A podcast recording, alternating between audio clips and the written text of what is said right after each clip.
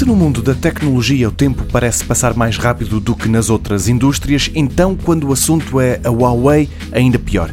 O que há uma semana era verdade, hoje já não é, sendo que amanhã talvez volte a ser, mas só durante três meses.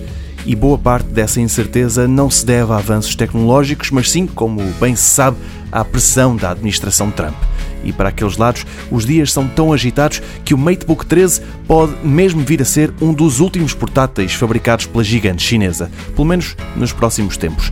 Tudo por causa dos processadores e também do sistema operativo.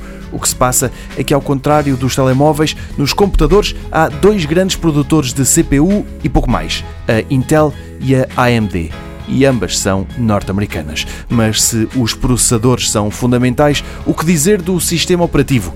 É verdade que até ao momento a Microsoft nada disse sobre o que vai fazer relativamente ao Windows nos portáteis da Huawei, mas a hipótese de ter de fazer como a Google nos telemóveis é bastante grande. E é pena, porque o MateBook 13 é uma máquina bem interessante. Faz algumas cedências ao nível da bateria, mas por outro lado tem uma qualidade de construção e um desempenho muito acima do que seria de esperar num computador de gama média. Veja esta análise em texto e em vídeo no site da TSF.